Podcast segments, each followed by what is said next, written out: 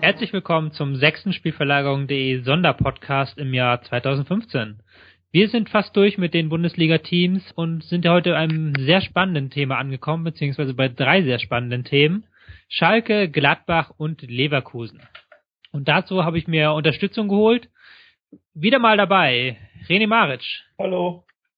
Und auch Martin Raffelt ist wieder am Start. Moin. Und ähm, besonders freue ich mich, dass wir Tobias Wagner am Start haben, aka TV. Glück auf. Der, Ja. Entschuldigung. Glück auf, ähm, der uns ein bisschen was sagen kann über Schalke, der Schalke diese Saison verfolgt hat und ein bisschen was dazu sagen kann. Bevor ich dich ins Gespräch einbinde, erstmal die Frage an Martin. Ähm, Keller ist jetzt ähm, zur Mitte der Saison wurde er entlassen, zur Mitte der Hinrunde wurde er entlassen. Kannst du jetzt wieder ruhiger schlafen nachts? Hä? Jetzt jetzt wird Schalke ja besser. Das ist sehr gut, okay, aber du warst ja immer einer der größten Kritiker von Jens Keller. Ja. Ja, ich, aber auch Dortmund-Fan. Das, das ergänzt sich dann auf eine eher positive Weise grundsätzlich. ja gut. Also, ähm, Nee. ja, aber es ist auf jeden Fall, ähm, ich äh, schaue ja die meisten, oder nee, eigentlich alle Schalke-Spiele, weil ich äh, für die äh, Reviersport immer so kurze Analysen mache und ähm, das ist auf jeden Fall bedeutend angenehmer geworden, seit äh, Jens Keller nicht mehr am Stiso ist. Was hat ihm am Ende das Genick gebrochen, um das mal ein paar Sätze zu fassen? Ähm, naja, ein ewiges, gab, gab ein ewiges äh, Auf und Ab, was daran lag, dass, dass Schalke permanent einfach eine reine Kontermannschaft war und ähm, das hat dann nicht mehr ausgereicht ab, ab irgendeinem Zeitpunkt, so im äh, finalen Spiel quasi gegen Hoffenheim, da wurde das von Hoffenheim auch ganz, ganz äh, konsequent äh, ausgenutzt, indem sie so ballfern ein bisschen sich breiter formuliert haben, so gegen Verlagerungsspiel, was Schalke, was eigentlich so auf dem, aus dem Ballbesitz mehr oder weniger das einzige Mittel war für, von Schalke. Da haben sie sich passend formiert und diese Verlagerung auch forciert, abgefangen, Tore gemacht und äh, relativ locker fast schon gewonnen. Und äh, ja, das war dann wohl ein schlechtes äh, Ballbesitzspiel zu viel. Ähm, hat dann auch zur Kündigung geführt letztlich, mit neben vielen anderen Dingen, aber im Endeffekt hat ähm, Schalke dann die Reißleine gezogen. Wir wollen uns jetzt auch gar nicht so lange bei der Vergangenheit bei Keller aufhalten. Gibt auch einen langen. Artikel dazu. Gibt auch einen langen Artikel, genau, können wieder Werbung für uns selber machen auf spielverlagerung.de ähm, über Jens Kellers Ende. Ich denke, wir sollten lieber über die jetzige Situation reden und über ähm, den neuen Trainer, Roberto Di Matteo. Ähm, da kann ich jetzt unseren Schalke-Experten einbinden. Was hat Di Matteo am Anfang anders gemacht? Ja, also in den ganz frühen Spielen gegen Hertha BSC im achten Spieltag, also beim ersten Spiel von Roberto Di Matteo bei Fürth im Stadion, hat er erstmal die große Schwäche, den Spielaufbau einfach komplett übergangen. Hat also ähm, sehr stark auf Kompaktheit gesetzt und sehr früh dann auch mit langen Bällen operiert. Möglichst dann immer auf den etwas höher stehenden, damals noch Außenspieler Choupo-Moting. Dann auch mit Ausweichen von ähm, Boateng versucht dann direkt auf der Seite zu überladen, um dann auch mit individueller Durchschnittskraft ins Zentrum zu kommen.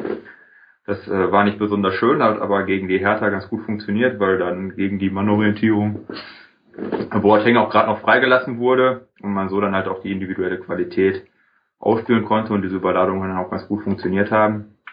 Man hat aber schon gesehen, dass in dem 4-4-2 von Di Matteo, was halt sehr reißbrettartig organisiert war, zwar sehr kompakt horizontal und vertikal, aber ähm, von der Zuordnungsstaffelung vielleicht noch nicht ganz ideal. Gerade wenn dann der typische erste Ball auf den Flügel kam, war nicht so ganz klar, wer ist jetzt derjenige, der fürs Anlaufen zuständig ist, der Außenverteidiger oder der entsprechende Flügelspieler. Da gab es noch immer kleinere Unstimmigkeiten. Ja, und so nach und nach mh, wurde das aber dann auch verbessert. Und dann gab es ja auch die Umstellung auf das System mit der Fünferkette etwas später. Genau. Ich wollte gerade sagen, man hat ja dann auch relativ schnell nach einiger Zeit auf die Fünferkette umgestellt. Wie würdest du dieses System kennzeichnen?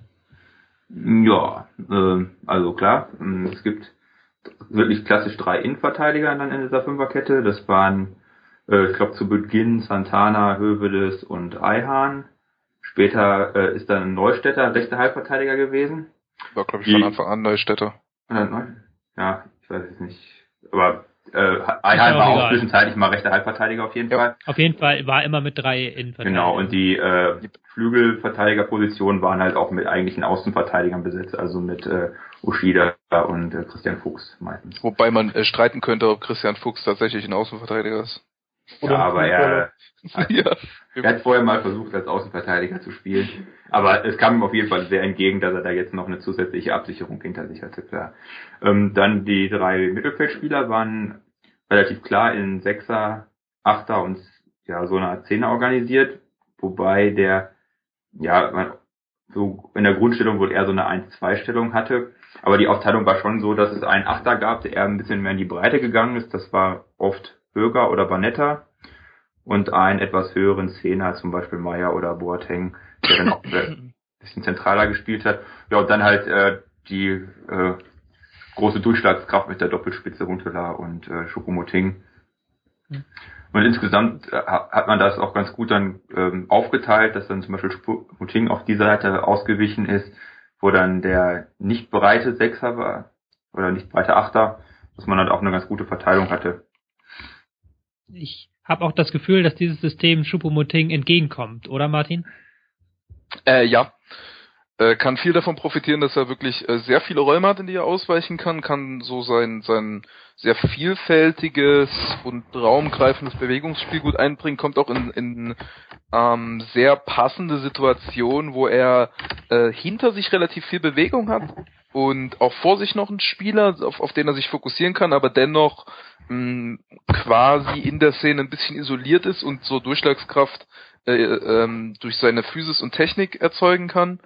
Ähm, also kann so sein äh, ganzes sein ganzes Equipment reinbringen aus Athletik und äh, Dribbelstärke und Movement und Zug zum Tor und ähm, alles Mögliche. Also lebt da wirklich voll auf in dem System hat vor allen Dingen auch dieses System Schalke viel Stabilität gebracht, haben jetzt in den letzten Spieltagen wieder besser ausgesehen. Ähm, warum meinst du, ist das System so relativ, relativ erfolgreich, ähm, Tobi? Ja, also einerseits ähm, diese Probleme auf den Flügeln sind jetzt halt ganz klar gelöst durch die Aufteilung, dass die beiden Achter halt ein bisschen enger sind, dass die ähm, Flügelverteidiger klar für die Außenbahn zuständig sind. Dadurch ähm, kann man Flügel halt auch gut doppeln dann mit den Achtern hatte damit eine relativ gute Endverteidigung. Und äh, dadurch, dass äh, Huntela und Schupo auch immer so ein bisschen zocken, hat man dann halt auch eine relativ gute Entlastung, weil dann der Gegner natürlich auch nicht so aggressiv aufrückt, wenn er halt solche, solche Stürmer gegen sich hat. Ne? Ähm, du hast es auch in der Winterpause noch ein bisschen verfolgt, wenn ich das richtig gesehen habe. Gab es da noch große Änderungen am System oder geht man jetzt wieder auch mit diesem 5-3-2 in die Rückrunde? Mm, es gab wohl mal einen kurzen Versuch, halt noch äh, zusätzlichen 4-3-3 zu etablieren. Das war aber überwiegend mit Jugendspielern. Da haben dann Leute wie Kehra, Mickels, Platte, äh, Wolf und so gespielt. Also ich denke, und die äh, anderen Spiele waren alle doch dann im 5-3-2. Natürlich äh, durch entsprechend neues Personal, durch jetzt äh, Nastasic und mhm. auch die Rückkehr von ähm, Matip. Ähm, konnte jetzt zum Beispiel Neustädter wieder zurück auf die 6 raus aus der Dreierkette, was natürlich auch eine große Verstärkung eigentlich des Mittelfeldzentrums ist, weil Aogo als Sechser zwar ziemlich dynamisch war, aber natürlich nicht die Balance und das Stellungsspiel von Neustädter aufweisen kann. Kirchhoff auch hatte Probleme mit der Pressing-Resistenz in der einen oder anderen Situation, wenn er es gespielt hat. Ja. Dastasic ist jetzt neuer Verteidiger, ähm, haben sie neu geholt in der Winterpause. René, was hältst du von dem Transfer? Kann er den ähm, Schalkern helfen. Du kannst auch vielleicht mal den Spieler ein bisschen vorstellen. Ähm, also gilt das sehr großes Talent, war ja auch bei City mal Stammspieler vor seiner Verletzung, war auch, glaube ich, äh, Jungspieler des Jahres in seiner ersten Saison gleich, hat da Lescott verdrängt. Äh, davor bei Florenz hat er sich nach seinem Wechsel aus Serbien nach Italien auch ziemlich früh durchgesetzt, wurde auch zum äh, Jugendspieler der Saison auch bei Florenz damals gewählt. Ähm, ist ein sehr interessanter Spieler, ich glaube, den kann man sowohl zentral in der Kette als auch eben als linken Innenverteidiger in der Vierkette oder als linken Halbverteidiger in dieser also Dreier Fünferkette, je nachdem, äh, nutzen. Ist recht stabil im Aufbau, doch ganz guter Fußballer. Ich glaube, passt auch ziemlich gut zu Hövedes und zu Eihan, wenn man mit diesen, also mit diesen drei spielt in der Abwehr, wäre das zum Beispiel eine sehr ich glaube, eine sehr gute, sehr balancierte äh, Aufstellung, wo man wirklich auch, ja, wirklich mhm. auch sehr stabil aufbauen kann, defensiv sehr gut ist, auch sehr flexibel agieren kann von den Bewegungen her in der letzten Linie. Das wäre auf jeden Fall eine sehr interessante mhm. Option. Ich glaube, es wird auch darauf hinauslaufen, schätze ich mal. Wobei ein weiterer Transfer natürlich aus Spielverlagerungssicht noch interessanter wäre. Sansone ähm, soll vielleicht, vielleicht nicht, man weiß es nicht genau. Sansone! Diagonale! Würdet ihr den äh, auf der 8 dann sehen? Also quasi Doppel 8 Meier Sansone vor Neustädter? Das ist so krass, das kannst du nicht machen. Auch noch mit Chupo davor? Das, das schmilzt die Bundesliga, wenn du das machst. Die schmilzt einfach. Und dann noch äh, Augo und Sam auf den äh, Flügelverteidigerpositionen. Boah, das wäre krass. Also, ja, das wäre ziemlich Das wäre fast oder? wieder ein bisschen zu offensiv für Di Matteo, oder? Na ja, du hast halt trotzdem 15-2 so. Ja. Also, ja. Und die, die, die Rollen, die Defensivrollen in dem System sind ja auch relativ easy, so. Also, das wäre, glaube ich, echt nicht hm. so das Problem. Das wäre schon krass. Das wäre schon echt crazy. Ja, aber ich glaube, das wird den, ähm, zumindest deutlich mehr Durchschlagskraft und ähm, auch Präsenz im zweiten Drittel der Ballzirkulation geben, als sie an Defensivstabilität verlieren würden. Also bin ich mir ziemlich sicher, das ist halt die Frage, ob man es macht. Ähm, ja, wen man halt noch äh, als Option, also die haben ja auch eigentlich einen sehr guten Kader für das, äh, für diese, für dieses System einfach. Ist auch ganz interessant, also da kann man dann auch äh, vielleicht mal was Asymmetrisches machen. Äh, Martin kommt ja auch noch wieder jetzt, oder? Martin hat schon ein Testspiel gemacht, ja. Okay, dann haben sie einen Matt. Was ist mit äh, Kolasinac? Hm, das dauert wohl noch. Ende Februar, glaube ich, war es, ne? Ja, genau, Ende Februar, ja. Ja, Goretzka und Draxler gibt's auch noch, die aber auch beide verletzt sind. Aber Goretzka kommt jetzt zurück. Verfahren, Banetta. Mhm. Also das ist schon äh, rein von den von den Spielern ist das halt echt eine unfassbar gute Karte. Ne? Was glaubt ihr, wo geht's jetzt hin in der Rückrunde? Geht's weiter mit dem Bergauf, wie es auch jetzt ging? Ist Champions League das Ziel, was man auch erreichen kann am Ende? Also ich denke, dass man ähm, ja mit Gladbach und Leverkusen da, da weiterhin sich auf Augenhöhe befindet und ich kann mir vorstellen, dass man vor Gladbach sich noch schieben wird. Tobi, was denkst du? Hm, ich denke auch. Also gerade durch die Rückkehr von äh, Goretzka, wenn dann noch Sansone kommt und äh, der Umstellung von Neustädter mit der Abwehrkette dann mit Nastasic und mit Matip. Das ist schon richtig stark. Also ich denke auch, vierter Platz könnte drin sein. Möchtest du widersprechen, Martin? Oder haben wir hm, hier wieder leise, viele freie Eierkuchen? Leise widersprechen. Weil ich fand halt immer noch, dass wir ähm, das Offensivspiel war jetzt wir hatten einen relativ klaren Plan, mit dadurch, dass wir oft mit Verlagerung angefangen haben und dann äh, über den Flügel dann in den Halbraum gestoßen sind und dann mit Chupos Movement und so Durchbrüche erzeugt haben, aber das war schon ähm, relativ simpel organisiert und beispielsweise Köln hatte da wirklich gute Mittel dagegen. Und ähm, also das, das kann schon sein, dass das auch an sein Limit stößt. Also sie haben auch äh, so, ein, so ein richtig gut organisiertes Aufbauspiel durch die Mitte haben sie immer noch nicht. Sie haben Ballzirkulation in der Dreierkette, ab und zu wird mal der Sechser eingebunden und dann geht's erstmal auf den Flügel und dann halt wieder in die Mitte. Das ist schon einigermaßen vorhersehbar, wenn da wirklich gut verschiebende Teams äh, kommen, die sich nicht von dieser einfach, also von dieser ungewöhnlichen Struktur mit der einfachen Flügelbesetzung, die sich davon nicht überrumpeln lassen, wie das Stuttgart zum Beispiel ganz massiv gemacht hat, ähm, dann wird das schon noch, noch mal eine, eine Nummer komplizierter. Da müssen sie schon nochmal ein Level drauflegen. Da sind Leverkusen und Gladbach eigentlich schon weiter. Ja, man muss ja auch äh, sagen, dass dass die Matteo jetzt auch die Winterpause natürlich hat nutzen können, um daran zu arbeiten und ähm, ja, das Spielermaterial einfach, also wenn du dann wirklich Neustädter auf den Sechsraum schieben kannst mit ähm, Meier neben ihm und äh, zum Beispiel Höger oder auch Boateng, dann dann hast du äh, noch Augo für links außen statt Fuchs, das ja auch schon äh, allein von den von den Passmustern, von den Aktionen, Entscheidungsfindung auch natürlich eine Hilfe ist für fürs Zentrum. Ja. Auch einfach das Aufbauspiel anders strukturiert. Also ich glaube, äh, wenn man die Spieler, die man hat, richtig einsetzt und so wie man jetzt sieht, also Transfer, dass man einen Innenverteidiger holt und äh, Neustadt ins Mittelfeld schieben kann, dann sieht es auch äh, so ein bisschen danach aus. Wenn man die Spieler richtig einsetzt, ist schon, glaube ich, wird sich das besser und dann sind sie halt wirklich gut potenziell. Sie. Ja. kann man nichts mehr dazu hinzufügen, glaube ich. Ähm, wir haben jetzt Schalke, glaube ich, sehr gut analysiert. Ähm, ich hoffe, wir kriegen das genauso hin mit Gladbach. Die sind nach einer kurzen Pause dran.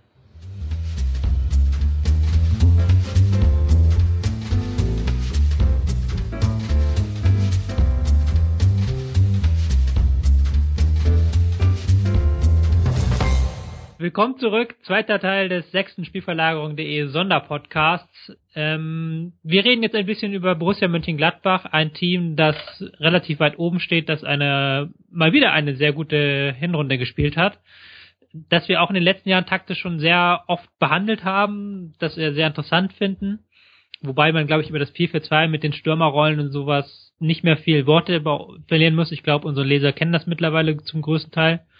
Deswegen die Frage an René, wo hat sich Gladbach jetzt in dieser Saison nochmal weiterentwickelt oder ist es alles typisch Favre, alles wie gehabt?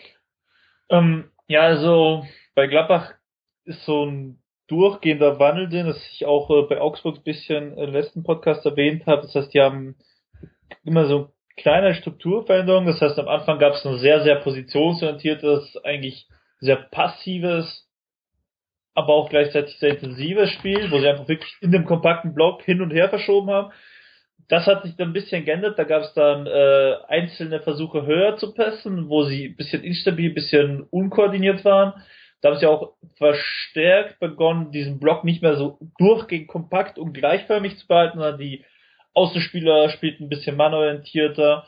Dann wurde auch Abkippen äh, des Gegners wird mannorientiert verfolgt. Und jetzt sind sie eben äh, an einem Punkt angelangt, wo sie versuchen, diese Sachen zu kombinieren, auch ähm, höheres Passing effektiver und besser strukturiert umzusetzen und das hat teilweise wirklich sehr gut funktioniert und an ein paar Spiele gab es auch wirklich wieder diese Probleme, wie macht man äh, den Raum zwischen den Sechsern und den Stürmern äh, dicht, wie formiert man sich nach fehlgeschlagenem Passing oder nach äh, du Pässen durch.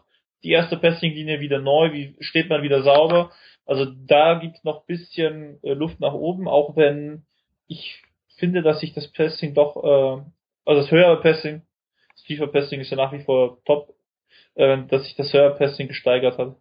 Glaubst du, René, ähm, dass, also wo, woran, warum hat Fafre das geändert? Ist das einfach eine generelle strategische Idee so, um, um einfach um Weiterentwicklung zu erzeugen? Oder geht es da vielleicht auch um Einbindung der Sechser? Gerade wenn man sich Kramer anguckt, ne?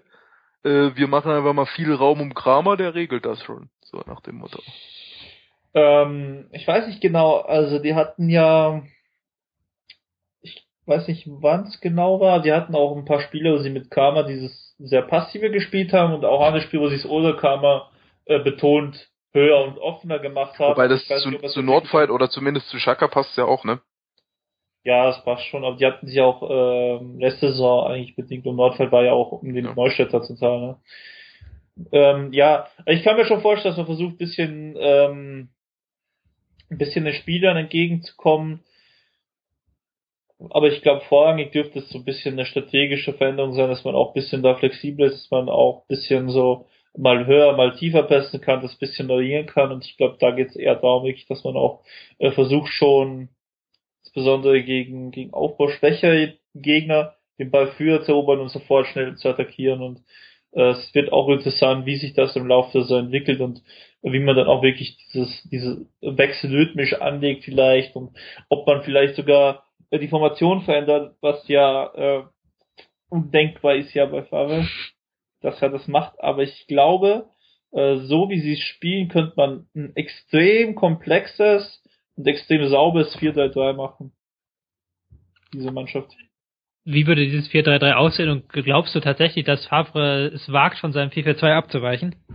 Ja, es ist halt die Frage, wieso er bis jetzt eigentlich immer, äh, oder fast immer, ich glaube immer, ne, 4-4-2 gespielt hat.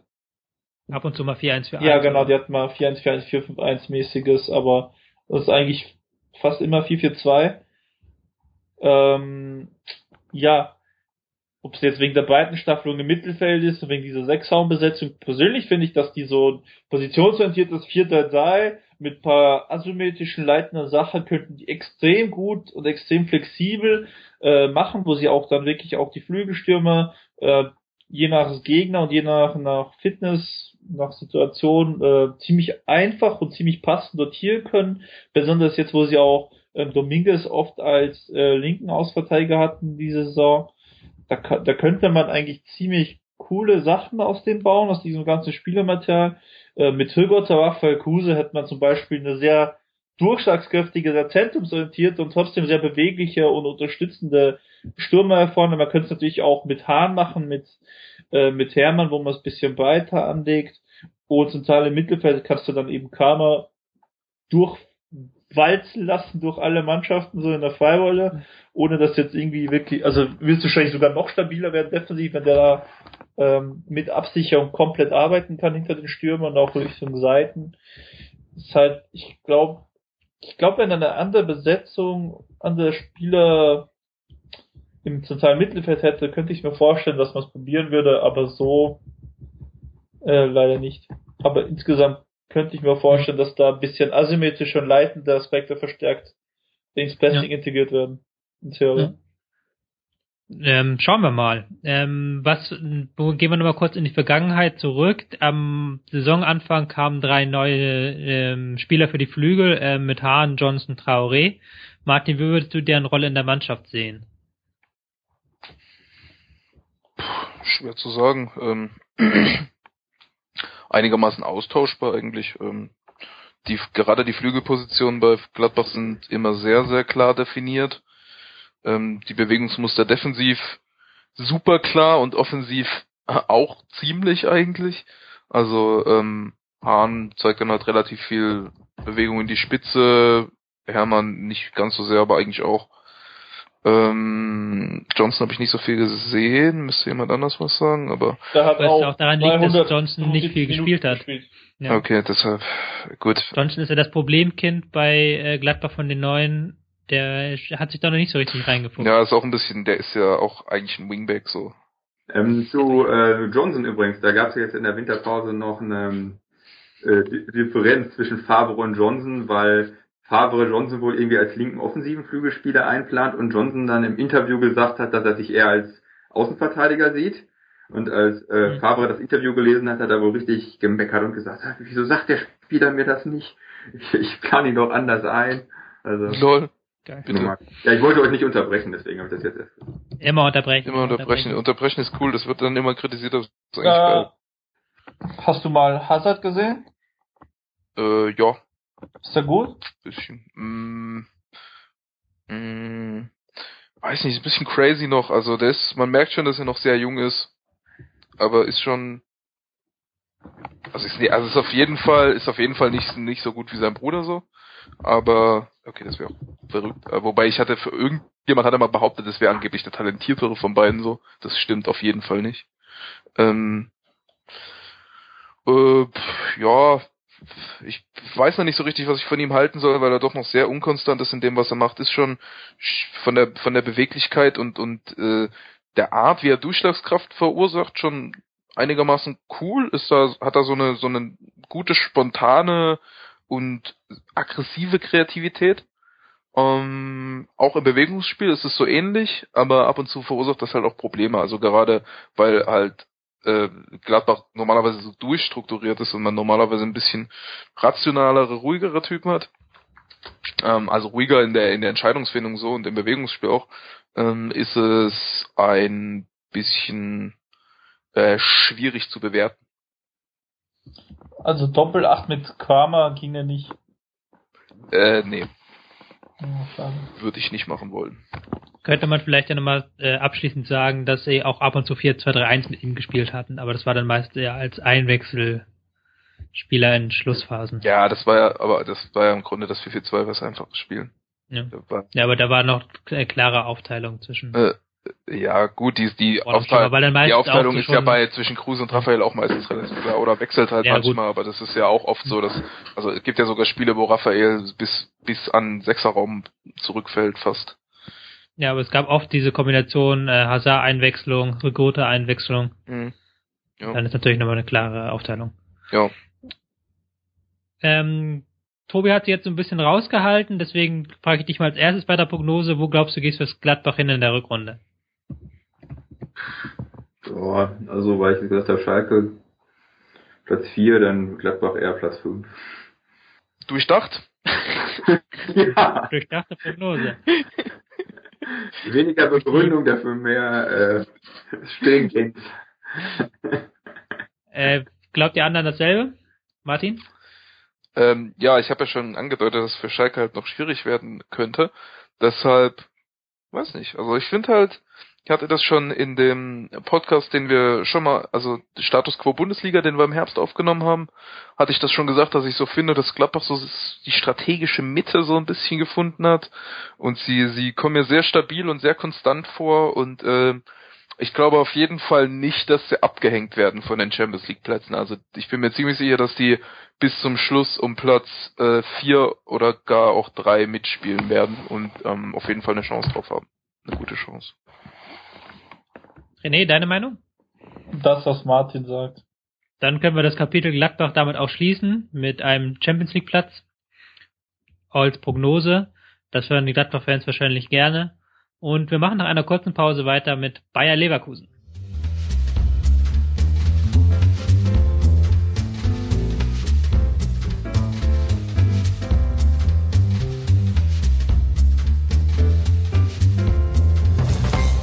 Willkommen zurück. Letzter Teil des sechsten Spielverlagerung.de Sonderpodcasts im Jahr 2015. Wir beschäftigen uns mit Bayer Leverkusen, so das verkappte Spitzenteam, kann man fast sagen. Ähm, sind auf Platz drei momentan mit 27 Punkten. Äh, ich möchte nochmal an den Anfang der Saison gehen. Relativ früh hat nämlich ähm, René Maric auf meine Frage an ihn geantwortet, was ich denn von äh, Leverkusen zu halten habe. Hat er gesagt, lies mal ein Salzburg-Porträt, da steht alles eins zu eins drin. Krass. Krass. Heftig, heftige Anekdote. Ist das tatsächlich so, dass ähm, Roger Smith sich äh, gar nicht unterscheidet von seinen Salzburger Zeiten? Also es sind schon sehr viele Ähnlichkeiten auf jeden Fall zu sehen. Es ist dieses sehr, sehr enge 4-4-2, dieses 4-2-2-2 gegen den Ball, wo auch die Flügelstürmer auf einer anderen Linie als die Sechser stehen und dann sehr einrücken. Das gab es auch bei Salzburg einige Male zu sehen. Dieses Überlaufen des äh, Flügelstürmers des Ausverteidigers auf äh, den nächsten Spieler, also nicht den nominellen Gegenspieler, sondern von diesem aus auf den nächsten, also zum Flügelstürmer aus Innenverteidiger zum Beispiel.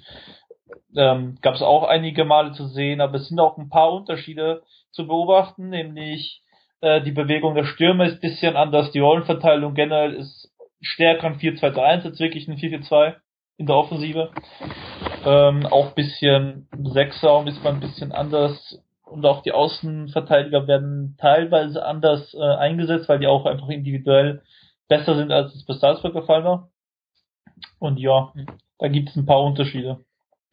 Ähm, Martin, du hast in den vergangenen Podcasts schon öfters die Krassheit von Roger Schmidt erwähnt. Also diese, ähm, wie sagt man das? Ähm, Intensität. Intensität, genau, diese extreme, äh, extreme Intensität. Ähm, jetzt kannst du es nochmal an der richtigen Stelle erwähnen. Diese Ignoranz. ja. Ja, ignor ich glaube, im, im letzten Podcast hatte ich es, glaube ich, auch tatsächlich als Ignoranz bezeichnet. Ähm, ja, Roger Schmidt ist halt irgendwie der, der, lass mich jetzt keinen Scheiß reden, aber ich würde fast sagen, der einzige Trainer der Welt, der aktiven Fußball spielen lässt in strategischer Hinsicht. In dem Sinne, dass er tatsächlich, also dass, dass das Offensivspiel und auch das Defensivspiel in, in großem Umfang das ignoriert, was der Gegner vorgibt. Also es ist normalerweise spielst du ja einen Ball dorthin, wo der Gegner nicht ist. Und Roger Schmidt ist so, uns ist scheißegal, wo der Gegner ist. Wir müssen halt noch viel mehr da sein, wo der wir sind. Wir sind dort, wo der Ball ist. Und deswegen ist scheißegal, wo der Gegner ist, weil wir sind viel mehr am Ball als der Gegner. Und äh, ja fast deswegen, und deswegen kloppen wir da einfach durch wie die Verrückten. So, bumm. Ähm, ja, das ist so, das ist so ein bisschen die Philosophie. Das ist, äh, das ist halt äh, sehr ungewöhnlich. Also so lässt halt niemand sonst spielen eigentlich. Würdest du dem zustimmen, dieser These René, also dass er der einzig total offensive Trainer ist? Total, das habe ich nicht gesagt. Hinsicht, total in strategischer Hinsicht. In, in strategischer aktiv, Hinsicht. Aktiv, bitte. Aktiv. Das ist ja nicht gnadenlos offensiv. So, okay. er lässt ja, zum, ja. Er lässt ja zum Beispiel äh, nicht zocken. So, zocken wäre offensiv, das macht er gar nicht. Ich glaube, wir haben die These gemeinsam entwickelt in der Diskussion, Martin und ich, also muss ich dem äh, zwangsläufig zustimmen. ähm, ja, also ich habe es, glaube ich, auch wirklich äh, als ignorant äh, beschrieben, also aktiv wäre da ein bisschen was anderes für mich, wobei die ja natürlich aktiv sind, so wie die laufen, aber ähm, ja, Grundkern ist das natürlich so, die versuchen da einfach ähm, durchzubrechen, wenn es nicht geht, dann äh, zerpressen die den, bis sie wieder durchbrechen können und das äh, geht so lange, bis sie halt nur noch zu 10 sind und dann verlieren. Äh, und ja. gab es ja, also das ist natürlich ein großes Problem, dass auch äh, eben einfach die taktische Balance auch noch bisschen die Abstimmung einzelnen Situationen ist. Ähm, ja, aber Martin hat recht, wie so üblich. Ähm, das stimmt. ja, das stimmt, das ist richtig. Ähm, es ist auch so, dass sich Spielidee und Spielermaterial ganz gut vertragen, oder Martin? Ähm, Entschuldigung für meinen äh, ignoranten Einwurf. Ich dachte, ich äh, ich mach mal, ich mach, ich gebe mal den äh, den Roger Schmidt und mach das äh, metaphorisch auch so. Andere hätten jetzt Understatement gemacht auf so einen Spruch von René, aber nee, der Ball wird direkt wieder vorne reingespielt. Ähm, und dort hat man dann äh, ja viele, viele sehr durchschlagskräftige Spieler, die auch sehr äh, direkt du Durchschlagskraft verursachen können. Also Son ist äh, Musterbe Musterbeispiel eigentlich dafür. Er hat ja große strategische Schwächen eigentlich, dass er halt ähm, zu oft das Dribbling zu oft den Abschluss sucht und äh, auch auf eine sehr, sehr direkte Weise. Und das wird eigentlich durch das System ähm, Schmidt äh, fast komplett kaschiert, könnte man sagen. Ja, wobei naja, ein bisschen zu oft vorbeischießt so und das, äh, das könnte man dann ähm, potenziell noch in etwas hochwertigeren Chancen ausspielen. Bellarabi kommt sehr gut zurecht mit diesem Rhythmus, weil auch einer der ähm, der direktesten und und am stärksten eins gegen eins gehenden Dribbler äh, eigentlich so ist der Bundesliga, der gleichzeitig auch in engen Situationen sehr stark ist. Da gefällt mir eigentlich fast noch besser als das Dribbler. ähm, ja, äh, für Kiesling ist es nicht ganz so optimal. Hat ja auch ein bisschen Probleme. Ich würde auch eigentlich die Mannschaft lieber mal mit Drimmitsch vorne sehen über einen konstanteren Zeitraum. Passt für mich deutlich besser ins System, vielleicht nicht deutlich besser, aber passt für mich besser ins System und ähm, ist für mich Würdest du nicht Brandt äh, vorne drin sehen? Äh, Brandt kann schon links spielen, oder? Würdest du den als Mittelstürmer einsetzen jetzt bei in den ähm, Naja, also jetzt ich bin mal davon ausgegangen, dass du Son und Bellarabi auf den Außen äh, aufstellst. Ansonsten halt Brandt nee, ich würd, ich würd, nach vorne. Nee, ich habe einfach mal die Spieler durchgegangen. Bei mir würde ich würde wahrscheinlich Son nicht Stamm spielen lassen. Also ich glaube, meine Stamm meine Stammoffensive in dem System für Leverkusen wäre Brandt, äh, Shalanolu, Drimmitsch, Bellarabi. Ähm, Interessant, kein Son. Das nö. ist äh, mutig. Warum? Ähm, ich galt Son nicht irgendwie so als mit Bellarabi und Chalanoglu eben so der Gott ja, der Mannschaft so in der Hinrunde, dass die. Also, ja, das sind ja alle Offensivspieler außer Kiesling. Nee, insgesamt in der Mannschaft. So. Naja. Die drei. Naja, weil halt die Offensive, weil der halt die Offensive total betont wird. Ja. Ist ja logisch, dass das dann so verarbeitet wird in der Öffentlichkeit wenn eine Mannschaft die ganze Zeit ihre Offensivspieler hier zu, zu mhm. durchschlagskräftigen Aktionen fokussiert, da kommen halt viele auch gute durchschlagskräftige Aktionen bei rum und dann werden ja, halt Offensivspiele gefeiert. Aber ich fand jetzt Son dafür, dass, dass er halt so viel machen kann, fand ich ihn nicht so besonders gut und eigentlich kam ja. Brand, wenn Brand ran, äh, wenn Brand reinkam, äh, ging es immer noch mal eine Stufe krasser weiter bei Leverkusen. Also der hat auch noch mal sein Goal Impact ganz schön hochgeschraubt jetzt äh, in der in der Hinrunde. Der marschiert so auf die 150 zu schon. Ähm, also im Peak. Und äh, also Bra also Brandt ist äh, Brandt ist ja für mich eigentlich fast jetzt schon ein Weltklasse-Spieler und so. Ich, ich mag ihn wirklich sehr, sehr, sehr, sehr, sehr. Die Art und Weise, wie, wie, wie konstant und kreativ und, und sinnvoll und dynamisch er, er Zug zum Tor entwickeln kann, aus, aus jeder Position einfach.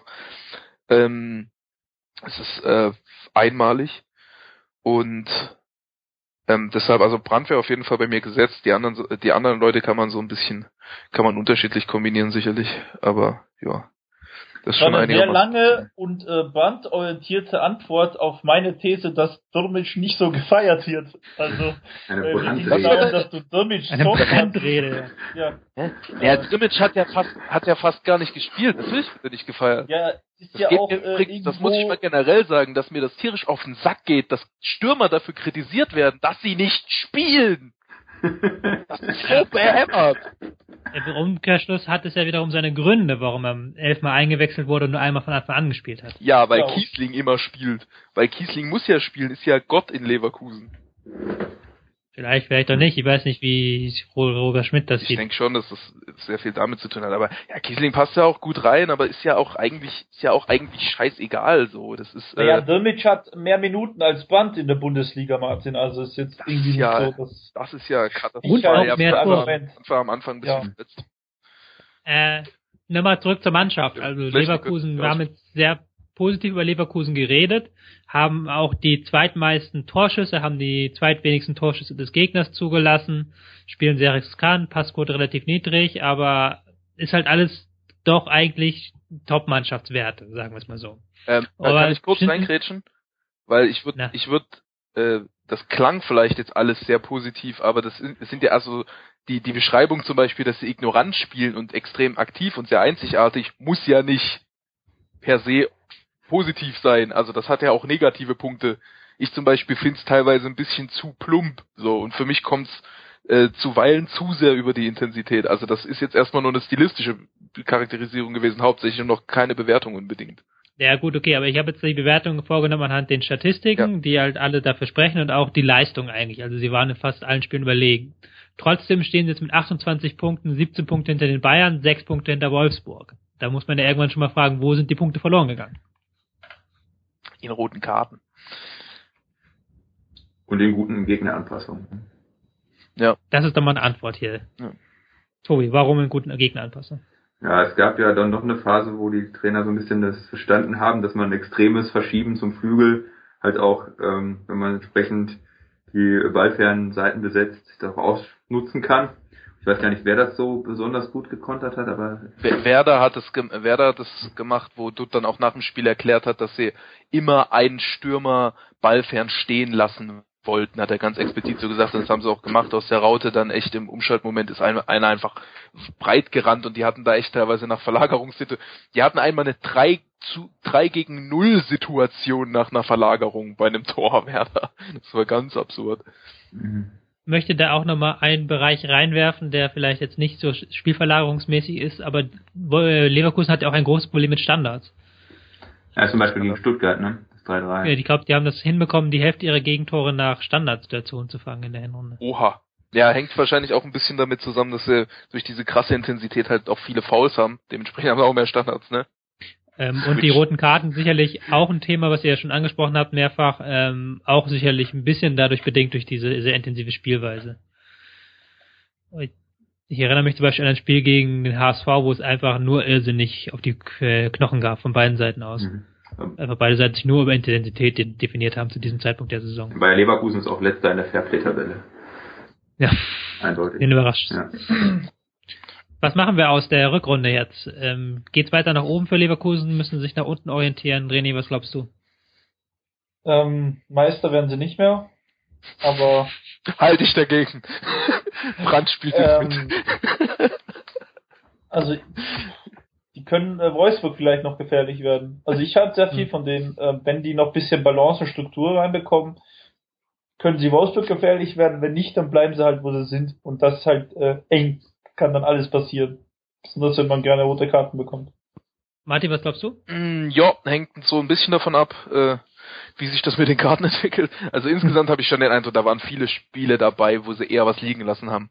Und wenig Mhm. Spiele dabei, wo sie höher rausgegangen sind, als, als es äh, äh, hätte sein müssen. Ich glaube, äh, Jedwai äh, macht wahrscheinlich relativ fixe Entwicklungsschritte. Kann ich mir vorstellen, dass der sich die eine oder andere Karte jetzt spart in der Rückrunde. Ähm, Brandt wird, äh, Bra- Brandt wird im Mai schon äh, 19. Ey, stellt euch mal vor, Julian Brandt als 19-Jährigen, wenn der als 17-Jähriger schon, ey, okay, lassen wir das. Ähm, und man, man kann auch wohl berechtigte Hoffnung haben, dass generell einfach der, der Zugriffsrhythmus noch ein bisschen besser wird. Es waren ein paar der Karten waren auch unglücklich so. Also, also ich glaube, so viele Platzverweise, wie sie jetzt hatten, das äh, war auch ein bisschen Pech. Also Ja. und ich glaube, ich glaube, die werden auch die, diesen, also sie werden auch einfach intuitiv, glaube ich, eine bessere Balance finden, je länger sie das System spielen. Also Red Bull, also, Red Bull hatte auch eine bessere Balance eigentlich als Leverkusen und dahin wird es, glaube ich, auch gehen. Mhm. Was glaubst du denn jetzt? Äh, dass, es, dass es nach vorne geht und dass sie äh, Wolfsburg angreifen können, beziehungsweise wie sechs Punkte Rückstand haben sie, glaube ich, auf Wolfsburg. Ja. Punkte, da würde ich intuitiv sagen, dass sie sogar Favorit auf Platz zwei sind.